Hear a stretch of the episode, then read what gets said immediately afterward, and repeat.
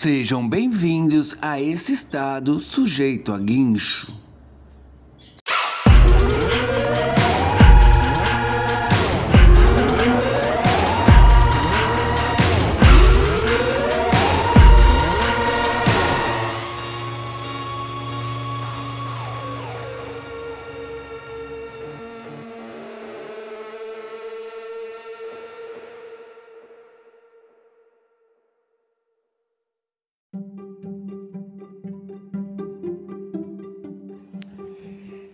E no, e no, episódio de hoje, vamos falar sobre o documentário da Alanis Morissette, o documentário chamado Jagger.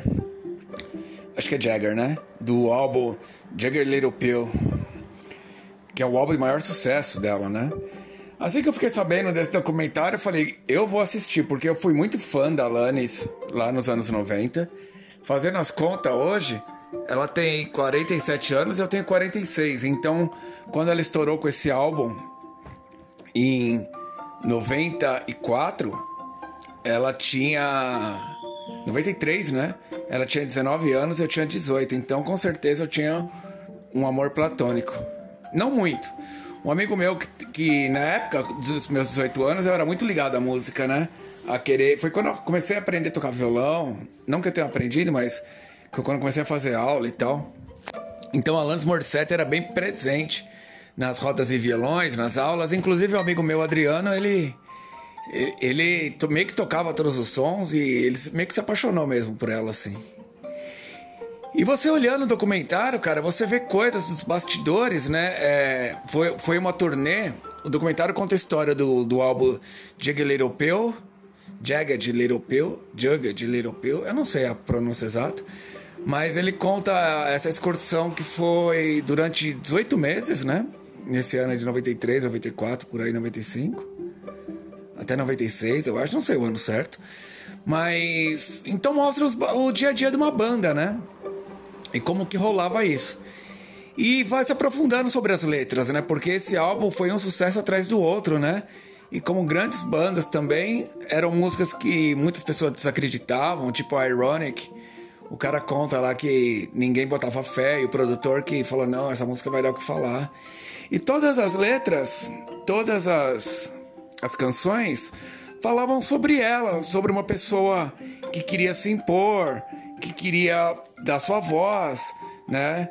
Uh, uh, What I Know, aquele som, eu nem sabia disso. Tem uma parte que ela, tá, ela fala isso, a letra, falando sobre um ex que ela teve e, tipo, perguntando assim, é como se ela estivesse contando pra nova namorada do ex dela. Ah, você era tão boa quanto eu? Ou falando pra ele, eu acho. Tipo, ela faz boquete em você no cinema? Eu nem sabia disso que tinha na música. É, não dando muitos spoilers, né, tal.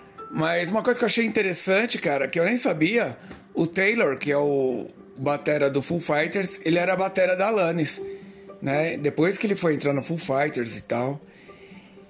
Cara, mas o que me pegou mais é quando entrou a Alanis pra dar o depoimento dela, né? Porque todos os, são imagens da época, né?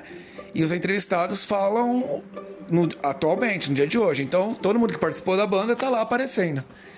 Quando ela aparece, eu falo, meu, quem que é essa senhora? Daí é a Alanis, cara. Não é que ela ficou muito mal, é, mal no sentido de que ela mudou muito, sabe? Que ela tá irreconhecível, que o corpo se virou outro corpo, não é isso. Ela mudou, ela virou uma senhora americana.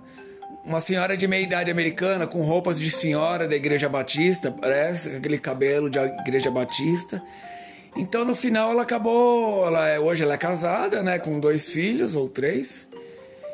E ela virou isso, né, cara? Tipo assim, aquela rebeldia toda de adolescente é bem aquela coisa, né? A gente tem naquela época. Depois você vai meio que você repete as coisas dos seus pais e segue a vida. Ou cada vida também, cada hora tem uma fase da vida, né? Nem bom, nem mal, nem neutro, só é. E ela não tava, eu não tava reconhecendo ela, cara. Ela falava dela, daí entrava a cena dela, da época, falou: Meu, é outra pessoa, cara. Tudo, tudo, outra pessoa, sabe? Parecia que aquela pessoa realmente. Realmente, né? Quando a gente olha para trás, dá ver que aquilo lá é tudo uma lembrança. É um mero nome, nada mais existe, né? E aquilo tudo se foi. E ela contando essa história, eu percebia isso, sabe? Falei, nossa, quem é essa pessoa, cara? Ela tenta, né? Talvez ela cantando, não mostra ela cantando com a cara atual. Mas eu, eu tive um choque disso daí. Mas eu gostei muito do documentário, cara. Se você viveu nos anos 90, se você né, curte a Alanis, porque ela foi muito importante pro cenário musical, principalmente feminino, porque ela abriu portas para Taylor Swift, Pink, Beyoncé, né? Jess J, várias pessoas se reverenciam ela hoje, né, cara? Ela foi a pessoa que mais vendeu lá nos anos 90 e, e, e abriu a porta falando de feminismo, essas coisas. E no mundo totalmente masculino, né? E no filme ela conta o quanto ela foi abusada por ser mulher e tal, né, cara? Aquela coisa de, do que era antigamente, né? Do, da, do, do machismo sobrepondo as mulheres, né? Mas vale muito a pena ver, cara. Assiste. Se você quiser, você pode comentar de repente alguma coisa aí. Se você chegou pelo blog, você vai ver que tem a parte de. Se você chegou pelo site Karma News, né, você vai ver que dá lá para comentar aí embaixo. Caso contrário, você pode mandar um e-mail para luisamérico.karma.news. E se você quiser também é, ajudar na produção desse conteúdo, que você continue recebendo conteúdo assim relevante sobre música, cultura, skate, atualidades, personalidade, meio de vida, whatever. Lá no karma.news você vai ver o apoio, e daí você vai ver lá que tem a chave Pix para você fazer. Depois eu explico melhor isso. Mas se quiser falar sobre o episódio, né? Você que está aí ouvindo pelo Spotify, entre em contato com o Luiz, com Z, né? Luiz Américo, tudo junto, arroba karma.news, beleza? Espero que você tenha gostado desse episódio. Se também não gostou, cada um tem a sua opinião. E no próximo momento espero encontrá-lo novamente e sejam bem-vindos a esse estado sujeito a guincho.